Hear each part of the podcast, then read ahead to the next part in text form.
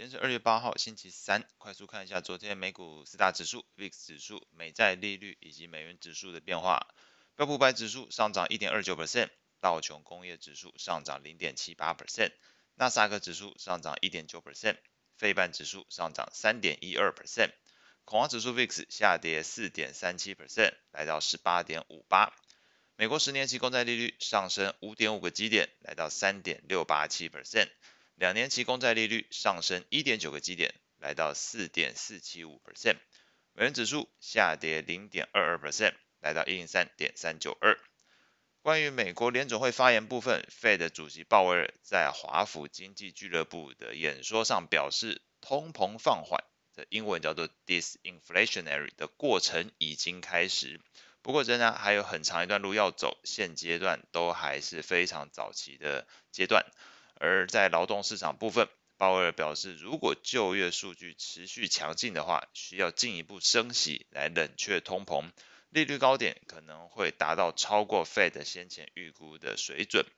谈话中并未指出升息何时停止，但是预期今年将是通膨大幅下降的一年。而明年通膨水准才会回到让 Fed 感觉到舒适的两 percent 程度，隐含明年才有可能进行停止升息的动作。那整体来说，市场观察到鲍威尔发言并没有那么的强硬。从 Fed Watch 工具来看，目前市场仍然预期 Fed 利率不太可能超过五点二五 percent 水准，同时也认为今年下半年年底附近会有降息的可能性，几乎是完全无视鲍威尔所谓持续升息来对抗通膨的态度。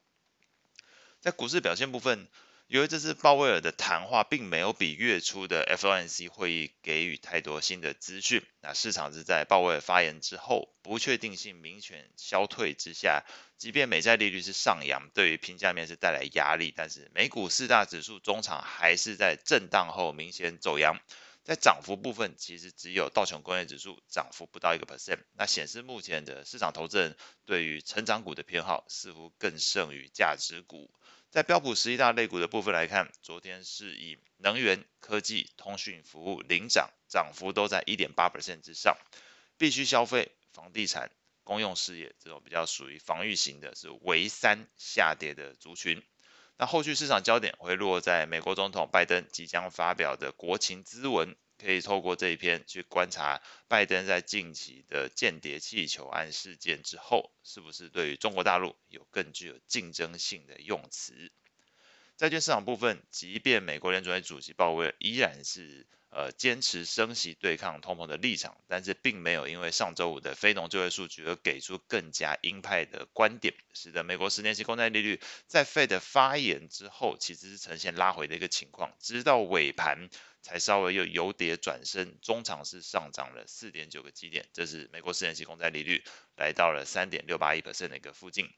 两年期的话，则是在盘中也是一度下滑了七点一个基点，也是在这个费德主席主席发言之后，那中场是回升，这个收涨二点七个基点，来到四点四八三 percent。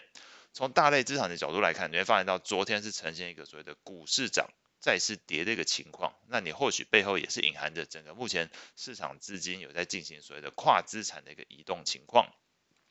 在美国债券型 ETF 的价格变化上，美国二十年期公债 ETF 昨天是下跌零点八 percent，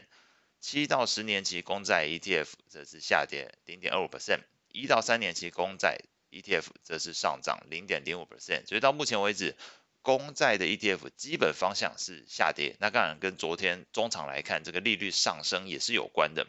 美国投资等级债券 ETF LQD 昨天当然也是下跌，下跌幅度零点三三 percent。而在美国非投资等级债券 ETF HYG 昨天则是上涨零点三六 percent，这部分反而跟这个股市涨跌是呈现一个同向的情况，这是这个非投资等级债券的一个呃特色之一。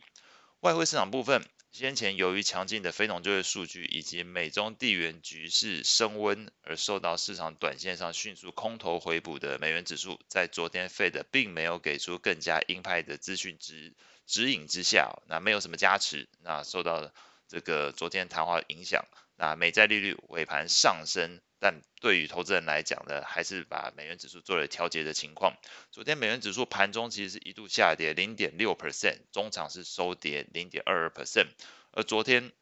这个举行利率会议的澳洲央行如市场预期升息一码，而澳洲央行还表示，为了让通膨能够回到目标水准，有必要持续升息。一番的鹰派言论带动澳币走扬，再搭配昨天市场风险情绪好转。中场澳币涨幅是超过一个 percent，